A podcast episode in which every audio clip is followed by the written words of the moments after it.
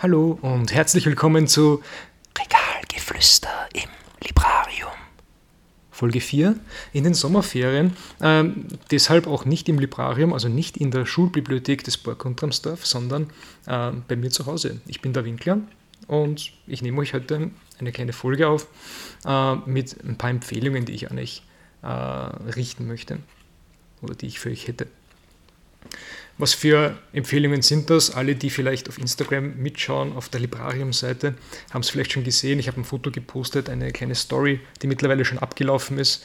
Aber es geht darum, äh, dass ich, dass ich mich ein bisschen weitergebildet habe im Sinne von äh, Manga und äh, Comics.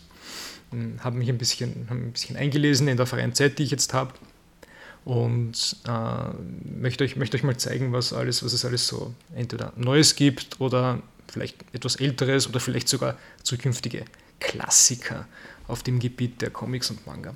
Schauen wir mal, vielleicht stimmt es ja. Gut, so viel zur Einführung.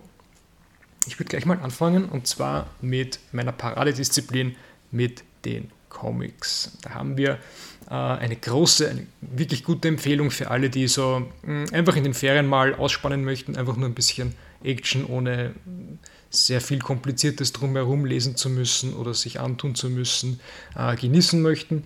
Das wäre äh, World's Finest. World's Finest ist eigentlich ein Titel, der schon sehr, sehr alt ist. Also äh, den, die Serie gibt es eigentlich schon länger, wurde immer wieder neu gestartet in Amerika und das sind immer so Crossover Hefte mit verschiedenen Superhelden. Angefangen hat es aber mit den beiden größten vom DC, vom DC Verlag, nämlich äh, Batman und Superman. Ich glaube, zu denen muss ich nicht so viel sagen. Äh, Batman ja, war im Kino als Kind, äh, wurde von seinen Eltern begleitet und in einer Allee oder in einer kleinen Gasse äh, überfallen und seine Eltern wurden umgebracht und äh, das hat ihn so traumatisiert, dass er sich äh, gedacht hat, jetzt ziehe ich mir ein Leder, Fledermauskostüm an und äh, bekämpft das Verbrechen. Äh, Superman ist äh, von einem anderen Planeten, von Krypton, und dort von einer mit einer Rakete quasi äh, weggeschossen worden, bevor der Planet unterging. Und ja, ist dann auf der Erde gelandet und aufgezogen worden von einem liebevollen Ehepaar, den Kind, Warum erzähle ich das, wenn es eh bekannt ist? Äh, dazu komme ich noch später, weil mittlerweile ist World's Finest nochmals neu gestartet worden. Also diese ganz alte Serie ist nochmal neu ähm, äh, gestartet worden und zwar in Amerika, glaube ich, eh letztes Jahr 2022 oder so. Und äh, jetzt sind die Bände oder die ersten zwei Bände, also Sammelbände, auf Deutsch erschienen. Und es geht schon mal ziemlich rund, weil der Autor ist Mark Wade. Das ist eigentlich ein relativ bekannter Autor, äh, der sich mit Comics und seinen Figuren und mit den Figuren des DC-Universums sehr, sehr gut auskennt. Und der ähm, betreut eben diese Serie. Und sie spielt schon, würde ich fast sagen, in einer Art von künstlichem Silver Age. Was ist das Silver Age? Äh, es gibt verschiedene Zeitalter bei Comics. Man teilt das auf in das Golden, Silver, Bronze Age, auch Dark Age und, und so weiter. Ja, also das geht bis in die Gegenwart. Dazu gibt es sehr viele verschiedene Theorien, wann was beginnt. Äh, das Silver Age hat man normalerweise so um die 50er, Ende der 50er herum, bis in die 60er, 70er hinein. Äh, und das war halt eine Zeit, wo es noch sehr unschuldig zuging in Comics oder wo alles mehr auf Spaß getrimmt war. Und das merkt man auch hier ein bisschen, auch wenn es äh, sehr modern aufbereitet wurde. Also die Zeichnungen sind modern, die Stories sind modern, auch die Kostüme wurden ein bisschen modernisiert, aber was wir überall haben, und das finde ich sehr, sehr wichtig, wir haben überall unsere Unterhöschen. Sowohl Batman als auch Superman tragen ihre, berühmten, äh, ihre berühmte Unterwäsche außen. Ja, ganz wichtig. Gut, soweit so gut. Worum geht es jetzt inhaltlich bei World's Finest? Ja, fangen wir gleich mal an, steigen wir gleich ein. Äh, das sind einfach Geschichten, die man verstehen kann, ohne groß Hintergrundwissen zu haben. Bis auf das, was ich vorhin erzählt habe. Also beginnen tut es mal damit, äh, dass Metropolis, die Stadt, in der Superman lebt und arbeitet, unter Anführungszeichen, äh, überfallen wird von Poison Ivy und von Metallo. Das ruft sowohl Superman als auch Batman auf den Plan, weil das jeweils die äh, Lieblingsgegner sind. Ich würde jetzt nicht Lieblingsgegner sagen, aber es sind auf jeden Fall die Erzfeinde äh, der beiden jeweils. Ähm, und was passiert ist, dass Metallo äh, eine Spritze nimmt und ich weiß nicht genau, wie das funktioniert. Ich glaube, das ist ein spezielles Metall. Aber er schafft es, Batman in die Brust zu, äh, Superman in die Brust zu stechen, Verzeihung, und ähm, er initiiert ihm Kryptonit. Über Kryptonit wissen wahrscheinlich die meisten von euch schon Bescheid, was das genau ist. Es gibt halt verschiedene Varianten davon. Äh, es gibt zum Beispiel das Grüne, das ist das bekannteste. Das ist das, was ähm, Superman töten kann, vergiften kann. Das ist wie Gift für ihn. Es gibt aber noch andere Varianten. Ich nenne jetzt mal das Blaue zum Beispiel. Das ist tödlich für äh, Bizarros, also für Doppelgänger, äh, die irgendwie verkehrt sprechen. Da ist irgendwie alles umgekehrt bei denen. Ja? Ist ja egal. Dann gibt es noch ähm, das weiße Kryptonit. Ich glaube, das tötet alles Pflanzenleben. Also äh, das ist ziemlich interessant. Ähm, es gibt auch noch künstlich geschaffene Kryptonitarten. Was es auch gibt, äh, das glaube ich, kommt aus der TV-Serie Smallville, das sind Silberkryptonit und auch schwarzes Kryptonit. Äh, das Silberkryptonit macht ähm, Kryptonia sehr, sehr paranoid und gibt ihnen Wahnvorstellungen. Äh, es gibt aber auch noch Witzvarianten natürlich, wie zum Beispiel das grüne Kryptonit mit roten Punkten. Ich weiß nicht genau, in welcher Geschichte das vorkommt. Ähm, es gibt auch ein Panel, das ist politisch, glaube ich, ziemlich unkorrekt. Es gibt auch pinkes Kryptonit. Und das pinke Kryptonit macht Kryptonia homosexuell. Ja, es gibt da ein Panel in einer Geschichte, wo Superman diesem pinken Kryptonit ausgesetzt ist und dann anfängt mit Jimmy Olsen zu flirten und so weiter. Ja, es gibt ganz, ganz viele. Also das, äh, ein, das vorletzte, was ich erwähnen möchte, die vorletzte Variante von Kryptonit ist das goldene Kryptonit. Das wird in einer einzigen Geschichte auch verwendet, um äh, Superman für immer seiner Kräfte zu berauben. Also das goldene Kryptonit hat den Effekt, dass äh, Kryptonier keine Superkräfte mehr haben unter einer gelben Sonne. Das ist ja die Quelle ihrer Kräfte. Genau. Und die letzte Art, die letzte Sorte von Kryptonit, die es gibt, oder die ich jetzt erwähnen werde zumindest, ist das äh, rote Kryptonit. Also Metallo initiiert Superman mit rotem Kryptonit. Ähm, rotes Kryptonit, äh, das gibt es auch in der TV-Serie Smallville. Ich nenne das deswegen, weil das vielleicht noch mm, der bekannteste Zugang für die meisten von euch vielleicht ist. Äh, rotes Kryptonit hat normalerweise in der TV-Serie die Wirkung, dass es die Hemmungen von Kryptoniern äh, extrem runtersenkt und dass die sehr rücksichtslos werden und brutal werden.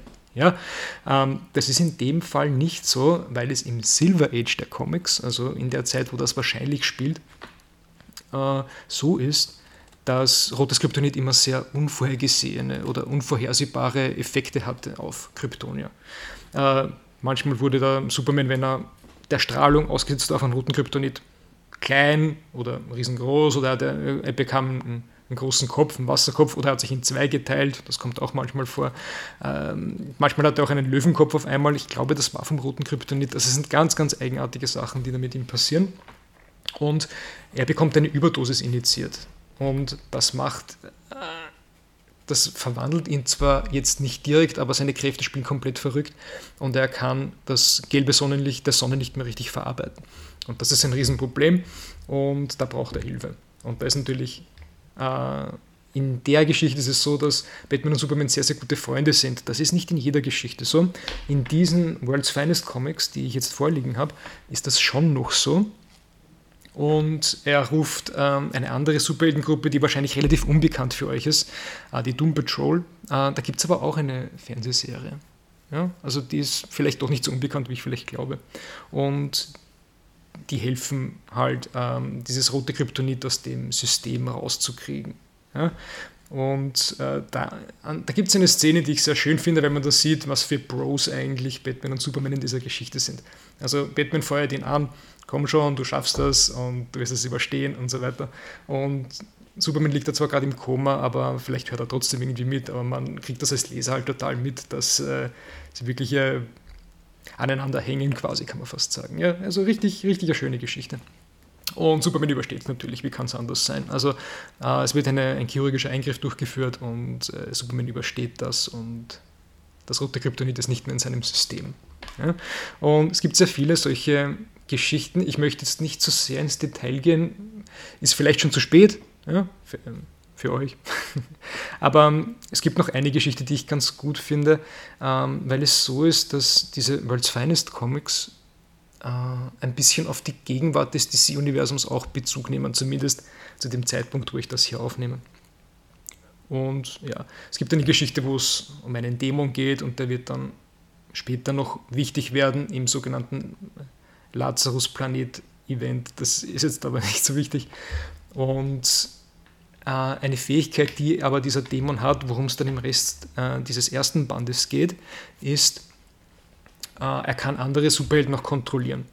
Und das Problem ist, dass dann ähm, ein Superheld, von dem ich schon in der ersten Folge gesprochen habe, in der ersten Folge dieses Podcasts, Green Lantern, ähm, beherrscht wird oder kontrolliert wird von diesem Dämon, ja, der sehr, sehr mächtig dargestellt wird. Und gegen den müssen dann äh, Superman und Batman antreten. Das Problem ist, nicht so ein großes, würde ich jetzt vielleicht denken, weil äh, was kann schon jemand wie Green Lantern ausrichten gegen ähm, Batman und Superman?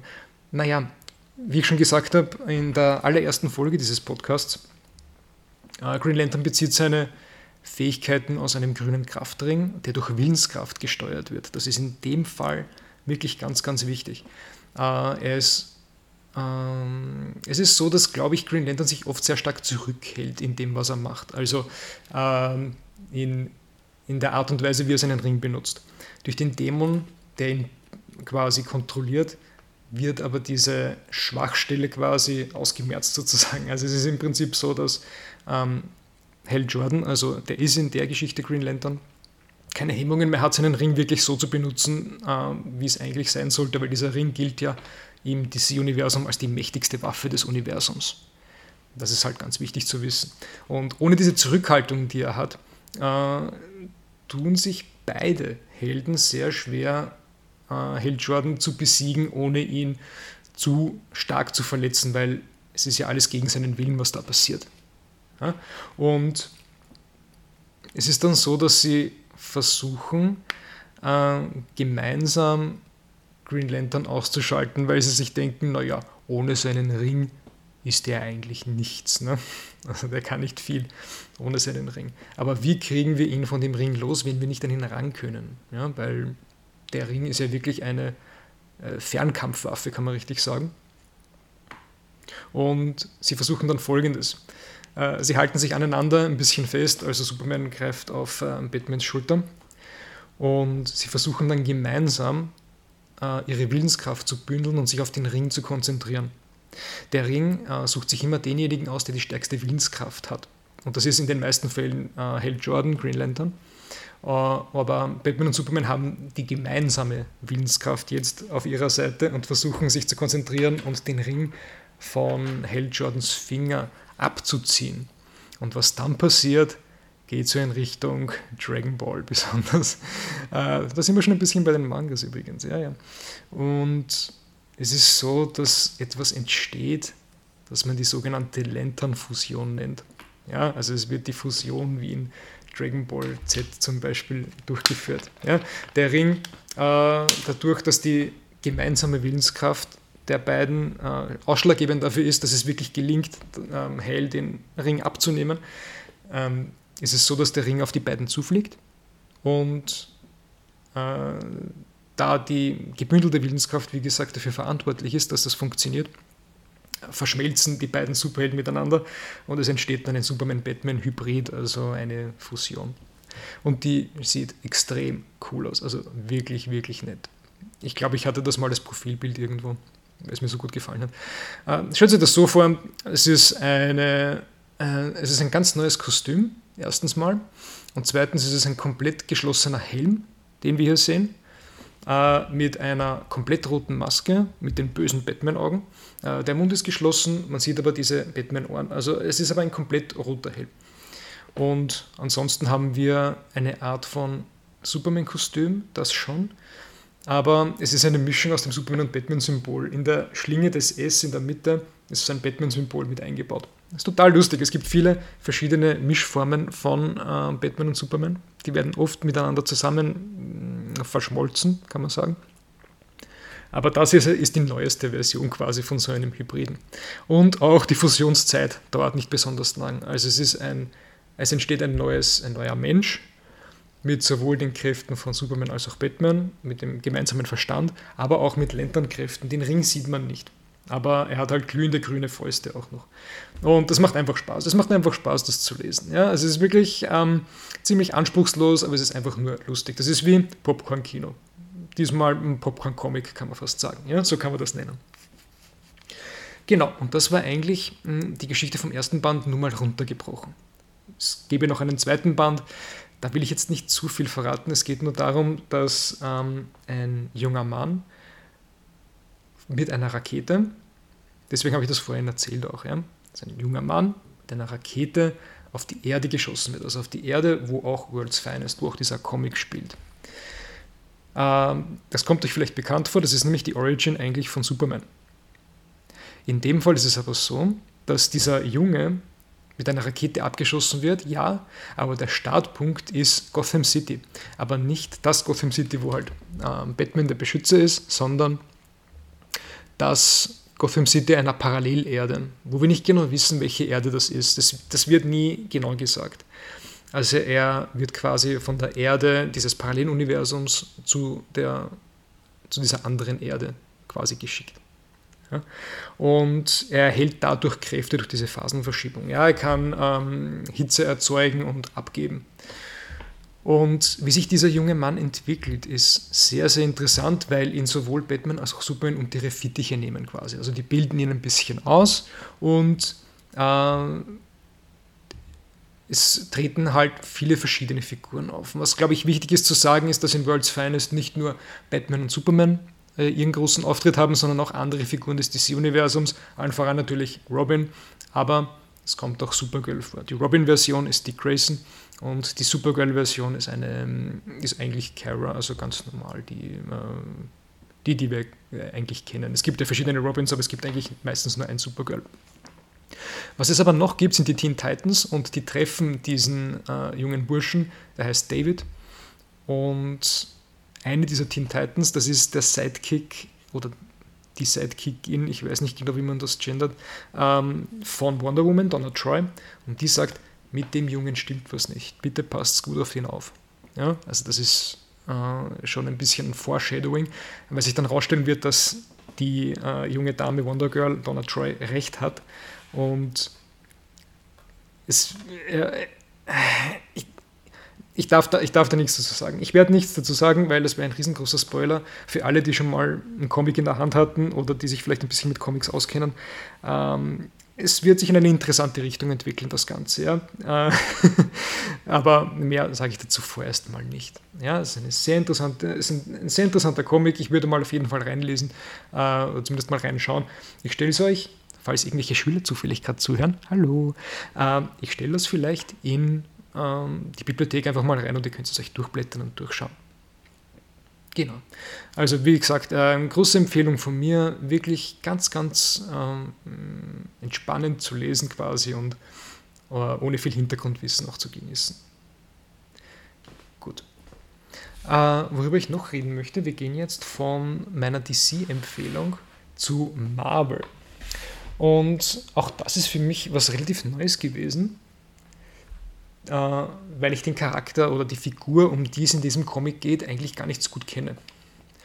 Äh, ich habe mir zwei Comics geschnappt äh, in den Ferien und habe alle beide gelesen, aber einer davon hat mich besonders begeistert. Und die Figur, um die es geht aus dem Marvel-Universum, ist der Silver Surfer. Von dem gibt es, glaube ich, noch nicht so viele äh, Verfilmungen oder der ist vielleicht eher bekannt aus, hm, aus irgendwelchen äh, Merchandise-Artikeln oder Postern oder sowas. Ja, also den Silver Surfer, den kennt man höchstens aus einer uralten 90er Jahre Zeichentrickserie, die leider ein ziemlich fieses, offenes Ende hat, muss man auch dazu sagen. Ähm, aber man kennt ihn vielleicht sonst noch aus, einem, aus dem zweiten Teil von Fantastic Four. Das ist aber auch schon ein sehr, sehr alter Film. Ich glaube, der kommt aus 2006 oder 2007 oder wurde da zumindest rausgebracht. Also der Silver Surfer ist, glaube ich, in der Popkultur visuell sehr wohl vorhanden, aber er ist jetzt nicht so, mh, mm, nicht so bekannt, landläufig zumindest. Er ist auch noch nicht im MCU aufgetaucht. Ja? Aber der Comic, um den es geht, den ich gerne mit euch besprechen würde, oder naja, ich kann ihn nicht mit euch besprechen, weil ich, ihr könnt nicht zurückreden, aber ich, ich, ich fange einfach an zu sprechen und ihr könnt einfach dazu nicken oder so. Äh, der Comic heißt Silver Surfer Requiem oder Requiem. Ich habe jetzt Deutsch und Englisch vermischt. Ziemlich modern. Ähm, und das ist eigentlich so eine Art von What-If-Geschichte, muss man dazu sagen. Nicht hundertprozentig. Was meine ich damit? Am Anfang von What-If Comics und auch am Beginn dieser What-If-Serie von ähm, vom Marvel, vom MCU auf Disney Plus, ähm, tritt eine Figur auf, äh, die der Watcher heißt. Und der Watcher führt normalerweise in diese Parallelwelt ein. Der taucht aber am Anfang dieser Geschichte nicht auf. Jetzt werden sich einige von euch denken, ja, warum ist es dann eine What-If-Geschichte? Äh, das ist deswegen eher eine Alternativgeschichte zumindest, weil es in der ganzen Geschichte, das ist übrigens kein Spoiler, weil es gleich am Anfang gesagt wird, der Silver Surfer stirbt. Äh, wenn man die Geschichte vom Silver Surfer kennt, ist es eigentlich so, dass man sich denkt, er kann doch eigentlich gar nicht sterben. Warum ist das so? Ich gebe euch jetzt ein paar Hintergrundinfos zum Silver Surfer und von einer anderen wichtigen Figur oder vielleicht sogar von mehreren anderen wichtigen Figuren aus der Geschichte des Silver Surfers. Äh, zunächst mal kommt der Silver Surfer von einem anderen Planeten, also der ist ein Alien. Der kommt von einem Planeten, der heißt Zenla. Und der hat eigentlich ein gutes Leben dort. Ja, der, hat nicht viel, der hat nicht viel Stress, der hat auch eine, äh, eine Freundin bzw. eine Geliebte. Äh, ich glaube nicht, dass es eine Frau ist. Ich, ich, weiß auch gar nicht, ob die so ein Ehezeremoniell oder sowas haben. Aber die heißt Chalabal. Und eines Tages äh, geschieht eine große Katastrophe die eigentlich normalerweise das Ende jeder Zivilisation bedeutet. Ja, das bedeutet einfach das Ende. Es wird einfach der Planet zerstört. Was passiert? Äh, Galactus kommt. Galactus kommt auf den Planeten Senlar und möchte ihn essen. Also Galactus ist ein Weltenverschlinger, ist ein Planetenfresser. Ähm, Nochmal kurz Backstory zu Galactus. Ähm, es gibt verschiedene Theorien, glaube ich, wer oder was Galactus genau ist.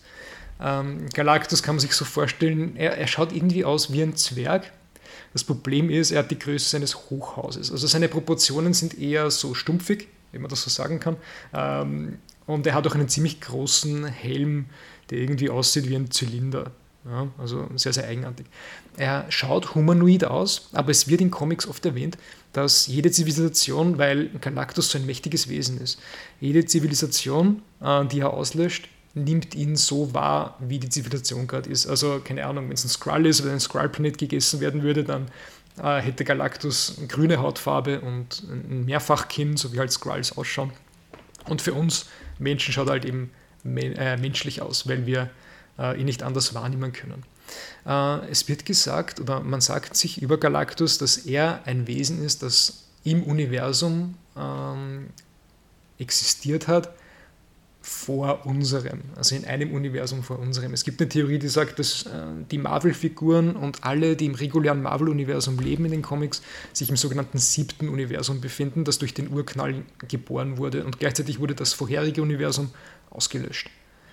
Das sechste Universum. Und Galactus stammt aus diesem ähm, sechsten Universum und er ist mit einem Wesen verschmolzen, das man Kosmos nennt. Ja, und das hat ihn transformiert. Er war vorher eigentlich einem Menschen gar nicht so unähnlich, aber äh, dadurch, dass er halt diesen Übergang geschafft hat, das war, glaube ich, in irgendeiner Sphäre oder in irgendeinem Raumschiff, ähm, wurde er über Jahrtausende, Jahrmillionen sogar äh, neu inkubiert, quasi, also wie in einer Gebärmutter quasi umgewandelt ähm, zu einem riesengroßen Wesen, das halt, um äh, Energie zu gewinnen, die Energie vom Planeten essen oder, oder zu sich nehmen muss oder absorbieren muss. Das macht er mit einer speziellen Maschine ähm, eigentlich. Ja? Und Galactus ist es eigentlich relativ egal, ob der Planet bewohnt oder unbewohnt ist, den er verspeist, den er, dessen Essenz er aufnimmt, quasi, dessen Energien er sich einverleibt. Und äh, dagegen hat aber unser Silver Surfer was, der, das habe ich ganz vergessen zu sagen, sein Name ist Norin Red. Und er beschließt, mit Galactus zu verhandeln. Das funktioniert nur so lala. Ja? Also er macht einen Deal mit Galactus. Er sagt, verschon bitte meinen Planeten, verschon bitte alle, äh, die auf diesem Planeten leben und ich werde dir dafür dienen, als dein Herold, als dein Diener. Und ich werde für dich Planeten suchen äh, mit den besten Nährstoffen quasi, um dich am Leben zu erhalten, ja? um dich weiterleben zu lassen. Weil ähm, es ist auch bekannt, äh, warum lässt zum Beispiel, keine Ahnung, warum lässt nicht irgendein anderes mächtiges Wesen des Marvel-Universums Galactus einfach verhungern? Das geht nicht. Ja? Also äh, das ist deswegen so, äh, weil Galactus wichtig, ein wichtiger Fixpunkt dieses siebten Universums wurde, dadurch, dass er diesen Übergang geschafft hat vom sechsten zum siebten.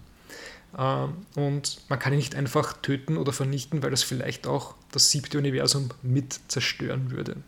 Oder zumindest ziemlich stark beeinflussen würde. Er ist eine, eine Art kosmische Konstante. Und äh, ja, in dem Fall ist es sowieso egal, weil Norrin Red nur ein ganz normaler Sterblicher ist und ihn sowieso nicht besiegen könnte auf die Art und Weise. Es gibt eine Möglichkeit, und auf die komme ich vielleicht noch zu sprechen, wie man ihn töten könnte.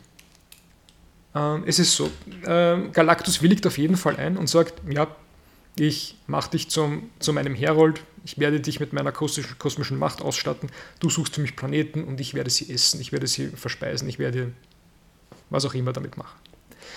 Und Norrin Red sagt dann, ja, ist in Ordnung, aber ich möchte, dass ich nur, ich möchte nur Planeten für dich suchen, die kein Leben ähm, entwickelt haben auf ihrer Oberfläche. Ich möchte, dass du nur tote Planeten isst, weil die haben auch noch eine Art von Energie in sich, ja, die man absorbieren kann. Es müssen halt dann zwar mehrere vielleicht sein, aber es sind wenigstens äh, Planeten, wo nicht dann Milliarden von Lebewesen sterben müssen.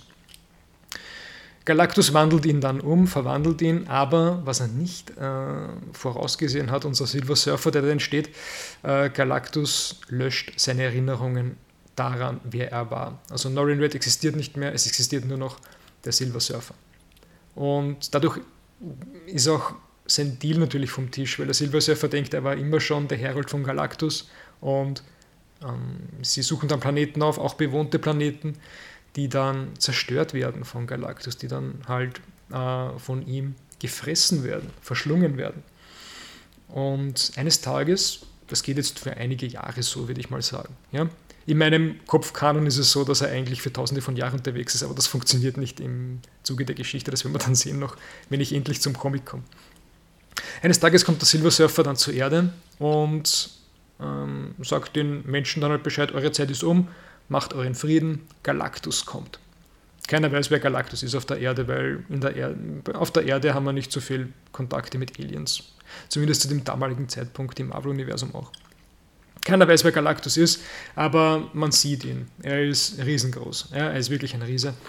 Äh, und wer sich ihm dann entgegenstellt, also im Prinzip ist es so, dass der Silver Surfer in, in der Geschichte ganz zu Anfang vielleicht noch als Bösewicht fast gelten könnte. Er macht das vielleicht nicht freiwillig, nicht 100% freiwillig, aber es ist halt das, was seine Existenzberechtigung ist. Deswegen macht er das.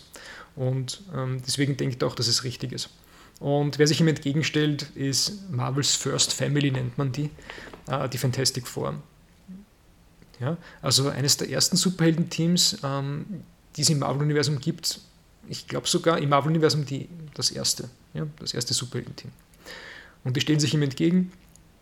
Äh, und in weiterer Folge äh, schaffen sie es, ich sage es nicht genau wie, weil das, das könnt ihr vielleicht selber äh, euch ein bisschen durchlesen, sie schaffen es, Galactus zu vertreiben. Und der Surfer beginnt nachzudenken. Er beginnt nachzudenken über die Menschen, wie interessant und eigentlich einzigartig diese Menschen sind, die sich dem mächtigen Galactus widersetzen können die verhindern können, dass Galactus die Erde frisst, was noch nie passiert ist, ja, oder einen Planeten frisst. Ja. Das ist noch nie vorgekommen. Und auf einmal kommt da, kommen dann ein paar Superhelden her in komischen Pyjamas und verhindern das, können das, ähm, können das abwenden, ihr Schicksal. Und äh, da hat auch der Silver Surfer ein bisschen was mitzureden, weil er auch dabei geholfen hat, die Erde zu verschonen. Auf Grundlage dessen, weil er die Fantastic Four dann kennenlernt und sich dann auch gegen seinen Schöpfer richtet. Oder eigentlich gegen seinen Manipulator, weil im Prinzip wurde Dorian Red nicht erschaffen von ihm, nur der Silver Surfer. Aber es ist so, dass er dann ähm, auf der Erde gefangen bleiben muss. Der Silver Surfer wird verbannt auf die Erde von Galactus. Es wird eine unsichtbare Barriere aufgebaut, die der Surfer nicht durchdringen kann. Und dadurch ist der Surfer nicht nur dazu gezwungen, über die Menschen nachzudenken, sondern er muss sich auch mit ihnen ein bisschen auseinandersetzen, ein Stück weit, ja, um da einfach äh, einen Einblick zu gewinnen. Und deswegen ist die Erde für den Silver Surfer so ein wichtiger, so ein wichtiger Punkt. Und damit äh, habt ihr jetzt eigentlich genug Vorwissen, um den Comic auch zu verstehen. Silver Surfer Requiem. Da geht es nämlich darum, und deswegen ist es eine What-If-Geschichte, dass der Silver Surfer stirbt. Der Silver Surfer ist nicht tot im regulären Marvel-Universum. Der Comic ist schon ein bisschen älter, er ist aber ein Klassiker. Und ähm, ja, es ist so, dass der Silver Surfer in dem Comic zumindest stirbt. Äh, und das ist äh, leider fix. Und wo er zuerst in diesem Comic hinfliegt, sind eben die Fantastic Four. Er kommt die besuchen und möchte, dass Reed Richards, also der Anführer der Fantastic Four, eine, eine Untersuchung bei ihm durchführt, um zu bestätigen, was er schon befürchtet, dass er sterben wird, dass er die kosmische Macht, die ihm Galactus geschenkt hat, verzehrt. Und ja, sie kommen drauf, ja, Reed Richards fährt über, führt über mehrere Tage äh, Untersuchungen durch und die bestätigen die Befürchtungen, dass der Silver Surfer dem Tode geweiht ist, dass er sterben wird. Alle sind sehr traurig darüber, ganz besonders äh, Sue Richards, also die Frau von Reed Richards. Ähm, man sagt, also in dem, in dem Comic steht, sie, sie weint ähm, eine Stunde lang, äh, nachdem, nachdem ihr der Silver Surfer gesagt hat, dass er, dass er halt äh, nicht mehr lange zu leben hat. Ähm, und er besucht daraufhin mehrere verschiedene Helden des Marvel-Universums. Nicht gar so viele, weil der Comic nicht so lang ist. Also ich glaube, der besteht aus vier oder fünf ähm, amerikanischen Heften, was nicht besonders viel ist. Und äh, nachdem er sich von den Fantastic Four erstmal verabschiedet hat, äh, kommt ein anderer auf den Plan, einer der bekanntesten und wahrscheinlich auch menschlichsten. Wir haben schon gesagt, also, dass der Silver Surfer eine Affinität für die Menschheit hat und äh, dann sucht er natürlich einen der menschlichsten und nachvollziehbarsten äh, Superhelden auf. Wer wird sein? Könnt ihr mal raten, aber es ist ein sehr bekannter.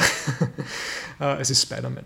Und äh, er hilft ihm dabei, also Silver Surfer hilft Peter dabei, ein paar Schurken festzumachen, beziehungsweise einen mit einer sehr starken Rüstung, ähm, die undurchdringlich erscheint.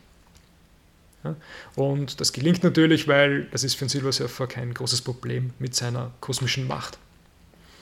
Und ja, sie kommen ein bisschen ins Reden und Silver Surfer kennt zu dem Zeitpunkt natürlich schon Peter Parker. Er kennt ihn schon. Und äh, er weiß, was er, was er so macht und was seine Persönlichkeit ist, was sein Charakter ist. Er ist eben sehr, sehr menschlich und der Surfer fragt ihn, was kann ich tun? Was kann ich tun, äh, damit es den Menschen vielleicht ein bisschen besser geht?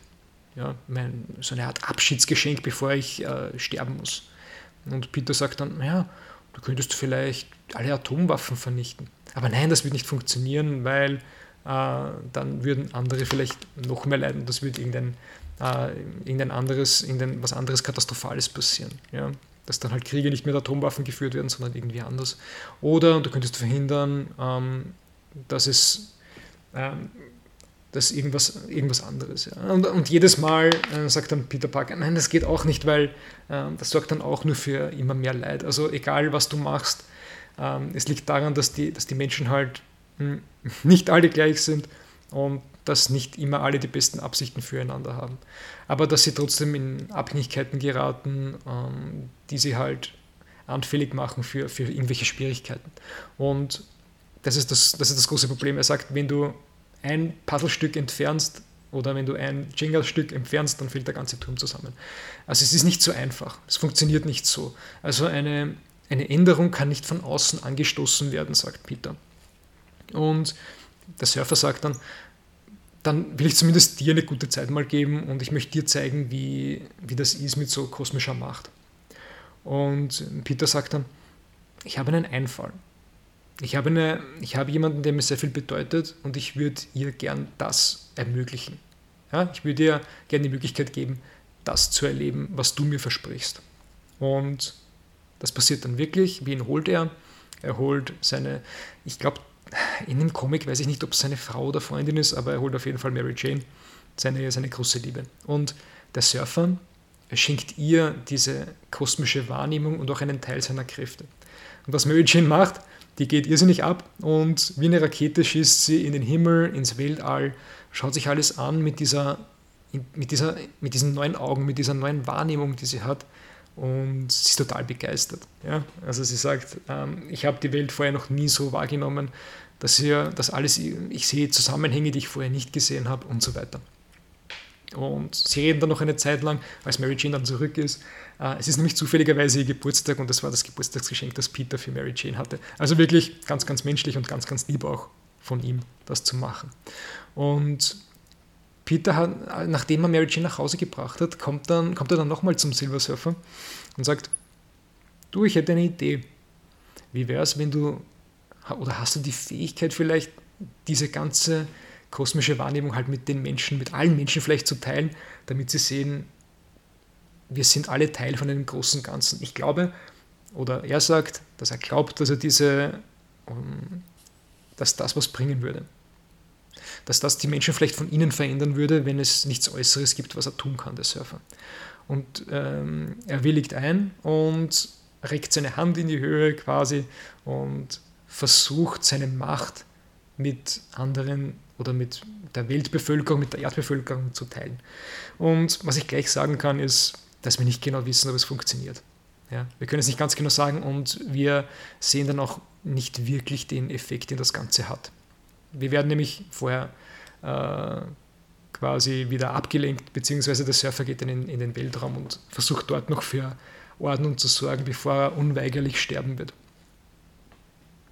Aber wie das genau passiert und wie es geschrieben ist, sage ich euch nicht, weil das ist was, was man selber erleben muss. Also ich hatte ein bisschen Tränen in den Augen, muss ich sagen, als ich das gelesen habe. Es ist wirklich sehr, sehr schön. Er kommt auch ähm, zurück nach Senla. Ja. Und was er dort vorfindet, äh, verrate ich natürlich nicht. Gut. Aber ähm, was interessant ist, ich habe euch gesagt, dass in Motivgeschichten der Watcher ähm, am Anfang auftritt. Was in Requiem passiert, was in diesem Comic passiert, ist, dass der Watcher am Ende auftaucht und sich noch immer bei ihm für, bedankt für das, was er alles gemacht hat, ja, der Surfer. Ähm, zu dem Zeitpunkt ist er aber auch schon tot. Ja. Also der Watcher steht nicht am Anfang der Geschichte, sondern am Ende, was ich auch sehr interessant finde. Ja, und das ist eine ganz, ganz große Empfehlung von mir, wenn es mal auch in den Ferien vielleicht ein bisschen was schwermütigeres sein darf. Ich glaube nicht, dass es äh, notwendig ist, aber es ist auf jeden Fall eine Empfehlung. Ähm, das ist wirklich was sehr, sehr Zeitloses, denke ich, dass man immer lesen kann. Ja? Gut. Und zuletzt noch eine kleine Manga. Ich weiß jetzt nicht, ob es eine Empfehlung ist. Ich weiß jetzt nicht, ob, ob das alle ähm, gut finden. Ich fand es relativ bemerkenswert und ich möchte, ich möchte diesen Manga, den ich jetzt besprechen möchte, trotzdem ein bisschen rausstreichen. Also jetzt, ähm, um mal diesen Zyklus äh, abzuschließen von Marvel, DC und Manga. Ich habe ähm, einen Manga gekauft, weil ich versuche, ein bisschen mitzuhalten mit meinen Schülerinnen und Schülern in der Schule, die ja äh, Manga sehr, sehr gern haben und ich versuche da ein bisschen Schritt zu halten. Das ist gar nicht mal so einfach. Ähm, ich habe mir zuletzt äh, Hell's Paradise, glaube ich, heißt der, gekauft. Den habe ich aber leider in der Bibliothek liegen lassen und äh, die Schule ist geschlossen. Das heißt, ich komme da nicht dran. Deswegen habe ich mir einen äh, anderen Manga gekauft, den ich beim Durchblättern schon ganz gut fand. Es ist oft so, dass ich ein bisschen Probleme habe mit dem äh, Anschluss an Manga. Ja, das ist ein bisschen schwieriger für mich, weil ich oft finde, dass die Figuren oft manchmal ein bisschen zu überzeichnet sind, ein bisschen zu übertrieben dargestellt werden. Ich mag es manchmal äh, ein bisschen gediegener sozusagen. Und es ist auch hier der Fall, dass die Figuren oft sehr, sehr übertrieben sind, aber ich habe das Gefühl, dass es beabsichtigt ist oder dass es eine Art von ironischen oder sarkastischen Effekt hat. Und diesen Manga, den ich gekauft habe, der heißt Gute Nacht Punpun. Das sagt jetzt vielleicht einigen von euch was. Äh, ich kannte ihn vorher nicht so, aber er ist mir immer ins Auge gefallen. Äh, vor allem deswegen, weil mich ja sowohl bei Comics als auch bei Manga der künstlerische Aspekt sehr interessiert. Also das finde ich sehr, sehr äh, interessant und auch wichtig natürlich, weil das ja alles Bildgeschichten sind. Und ich habe das Gefühl, dass bei, bei diesem Manga Gute Nacht Pumpun mehrere Stile sozusagen zusammenkommen. Ja? Also die Hauptfigur Punpun ist ein wahrscheinlich so 12- bis 13-jähriger Junge, aber er wird nicht als Junge dargestellt. Das finde ich super interessant. Er wird als ähm, 2D-Kritzelvogel dargestellt. Jetzt wird euch denken, naja, ja, okay, Mangas sind auf 2D, die sind auf Papier gedruckt, die sind 2D. Ja, das stimmt, aber diese Figur ist so simplifiziert, äh, dass sie keine Tiefe hat. Ja, also Pumpun ist einfach nur eine Outline von einem Vogel, ganz, ganz einfach, wie wenn ein Fünfjähriger einen Vogel zeichnen würde, vielleicht. Ja, also ganz, ganz einfache Formen. Äh, und es ist auch so, dass Pumpun nicht wirklich eine eigene Stimme hat. Es wird manchmal in sogenannten Caption Boxes schon eine Art von Aussage getätigt, aber Pumpun bekommt keine Sprechblasen, wie sie eigentlich in Comics und Manga üblich sind. Die bekommt er nicht. Er bekommt manchmal so Caption Boxes, wo drin steht, eine direkte Rede und dann sagt die Pumpun. Das ist so ähnlich wie der Autor, der einfach ähm, sagt, dass Pumpun jetzt was gesagt hat. Er ist er schweigt die ganze Zeit und reagiert nur mit seinem Körper oft auf irgendwelche Sachen. Er fällt um oder er ist sehr hektisch und das wird halt vom Mangaka, von dem Zeichner, äh, dargestellt. Äh, Worum es geht, äh, es ist so eine Art Coming-of-Age-Geschichte ein bisschen. Äh, also es wird das Aufwachsen eines 12- bzw. 13-jährigen Jungen gezeigt in der Schule ähm, und auch privat. Und da werden viele Probleme angesprochen. Ich würde fast sagen, es gibt, wenn man auf die Zeichenstile zurückkommt, ungefähr vier verschiedene Zeichenstile.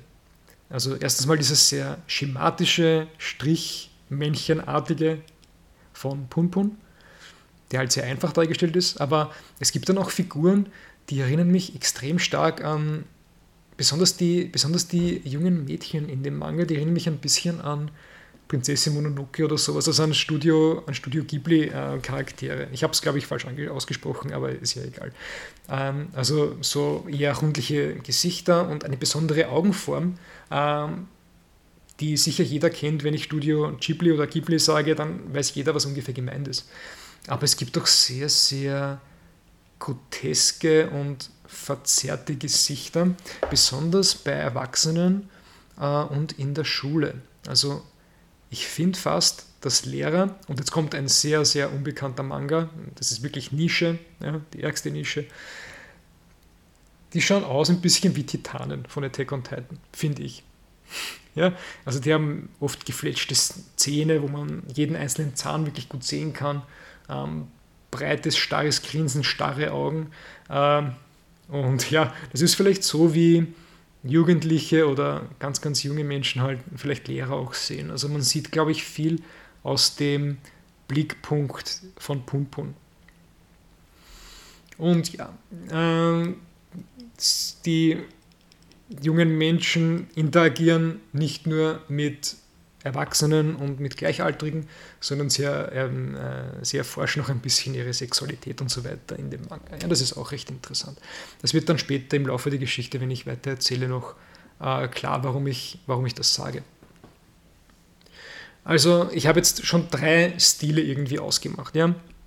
Äh, diesen Stricherl-Stil, diesen ganz einfachen, äh, wo sich jeder vielleicht reinversetzen kann, ja? weil ich denke, dass Pumpun so eine Identifikationsfigur vielleicht für den Leser ist oder auch für den Autor selber. Dann haben wir diesen Ghibli-Stil irgendwie von, von manchen Mädchen oder so. Äh, und wir haben diesen Attack on Titan-Stil irgendwie drin. Also eine ganz wilde Mischung. Und einen vierten Stil, wir haben auch ein bisschen Fotorealismus drinnen. Und das finde ich künstlerisch wirklich super, super interessant an diesem Manga. Äh, es ist so, dass wir Landschaften und größere Darstellungen von, von, von Städten und so weiter, die schauen aus, als wären sie abgepaust von äh, irgendwelchen Fotos von Städten. Und was wir noch haben, ist, dass Punpun die Fähigkeit hat, mit Gott zu kommunizieren. Und immer wenn Gott auftaucht, sehen wir so eine Art von Grimasse.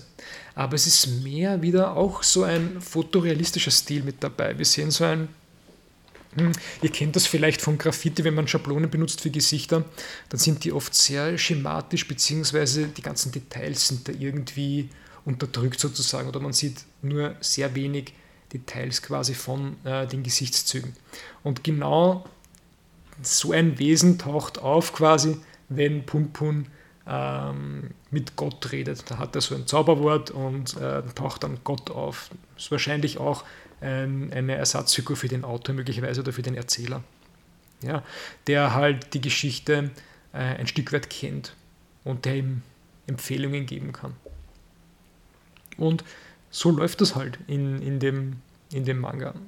Ich weiß nicht genau, ob das wirklich der Mangaka ist, der sich selber in die Geschichte reinschreibt oder ob Punpun und dieser, diese Gottfigur eben zusammen den Autor ergeben oder so. Vielleicht gehören die irgendwie zusammen, ich bin mir nicht ganz sicher. Aber es ist auf jeden Fall ein sehr interessanter erster Band. Ich weiß auch gar nicht, ob die Geschichte abgeschlossen ist, aber es sind mindestens mehr als zehn Bände erschienen. Wenn euch das interessiert, kann, ich's, äh, kann ich mal versuchen, das für die Bibliothek auch zu besorgen. Ich finde das eigentlich eine sehr interessante Geschichte. Äh, also wir haben einerseits so eine Coming-of-Age-Geschichte und das ist das Interessante auch an diesem Manga, es ist so ein Stilmix.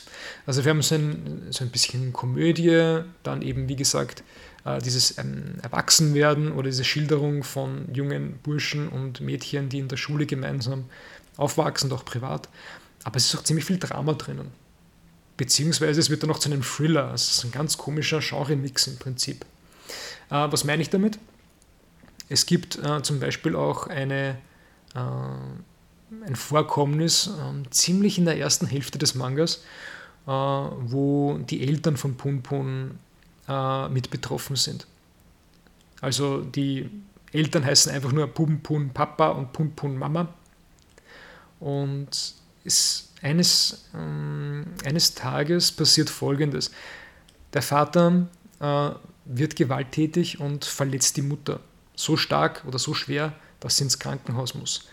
Der Vater wird daraufhin äh, weggesperrt und als Ersatz sozusagen kommt der Bruder der Schwester, also Pumpuns Onkel, äh, tritt in das Leben ein von Punpun und versucht ihn halt einige Sachen beizubringen über das Leben oder vielleicht Sachen, die man besser nicht befolgen sollte. Also es gibt auch sehr viele Drama-Effekte drin. Also einerseits ist es ein, irgendwie ein Joke-Manga, andererseits äh, ist da auch sehr viel Ernstes mit drinnen. Und es ist auch so, dass ähm, die, die Clique oder die Burschen, zu denen Pumpun dazugehört, äh, eines Tages eine Videokassette am Boden finden. Und es ist ein, äh, es ist ein, Inhalt, äh, es ist ein zweifelhafter Inhalt, denke ich, äh, enthalten auf dieser VHS-Kassette, die halt das Interesse von äh, jungen Burschen zu wecken versteht. Sie ähm, äh, schauen sich dieses Band an, diese Videokassette und es wird dann ähm, eine neue Aufnahme sichtbar, die nicht zu dem Film dazugehört, die auf der VHS-Kassette drauf ist. Und da geht es um einen Mann, der angeblich seine Familie ausgelöscht hat. Also wirklich super, super finstere äh, Themen manchmal in diesem Manga drinnen. Und sie versuchen dann den Standort äh, der Leichen zu finden, die dieser Mann angeblich äh, dort untergebracht hat, also in dieser Fabrik. Und der erste Band endet so quasi mit einem Cliffhanger. Ich glaube, das, kann man, das kann man sagen. Ja? Also der Band endet mit einem Cliffhanger. Wir sehen aus der Perspektive dessen, der vielleicht in der Fabrik drin ist, die Kinder, die in die Fabrik reinschauen und wir wissen nicht genau, was sie sehen. Ja? Und damit hört eigentlich dieser erste Band des Mangas auf. Äh, was ich ganz vergessen habe zu erwähnen, ist, dass sich natürlich eine Liebesgeschichte entwickelt zwischen einem äh, jungen Mädchen, das frisch in die Schule kommt, und Punpun. Also wir haben auch eine Love Story drinnen. Also ein ganz, ganz wilder Genre-Mix. Ich finde den Manga sehr interessant. Ich bin geneigt, dem ein bisschen weiter zu folgen. Also ich würde mir den gern ein bisschen weiter anschauen. Ja. Äh, Soweit, so gut. Das war es mal von meiner Seite von den drei Empfehlungen, die ich ähm, heute zumindest oder in dieser Folge für euch hätte. Und ansonsten bleibt mir eigentlich nichts mehr zu sagen. Also diese drei Geschichten, die ich euch erzählt habe, die waren es mir wert, äh, eine Folge darüber zu machen, äh, da ich die sehr, sehr interessant finde und ich glaube, die haben auch eine gewisse Breitenwirkung. Ich könnte noch über andere Comics und Manga sprechen, aber hm, wir wollen ja die Zeit nicht überstrapazieren und ich freue mich schon, wenn ich wieder mit äh, den Schülerinnen und Schülern ein bisschen tratschen kann und nicht alleine. Deswegen werde ich die Folge mal an der Stelle beenden. Ich wünsche euch noch einen schönen Sommer. Uh, ihr könnt auf uh, Instagram gehen, könnt euch die Libarium-Seite anschauen. Da ist zwar im Sommer nicht so viel los, aber schaut es euch einfach an. Ihr könnt in, die, uh, in das Suchfeld Librarium eingeben. der Account heißt libarium.guntramsdorf und könnt euch mal anschauen, was bei uns in der Schule los ist oder bei uns in der Bibliothek, in der Schulbibliothek. Soweit, so gut. Für mich ist äh, die Zeit jetzt abgelaufen und ich sage Tschüss und bis zum nächsten Mal.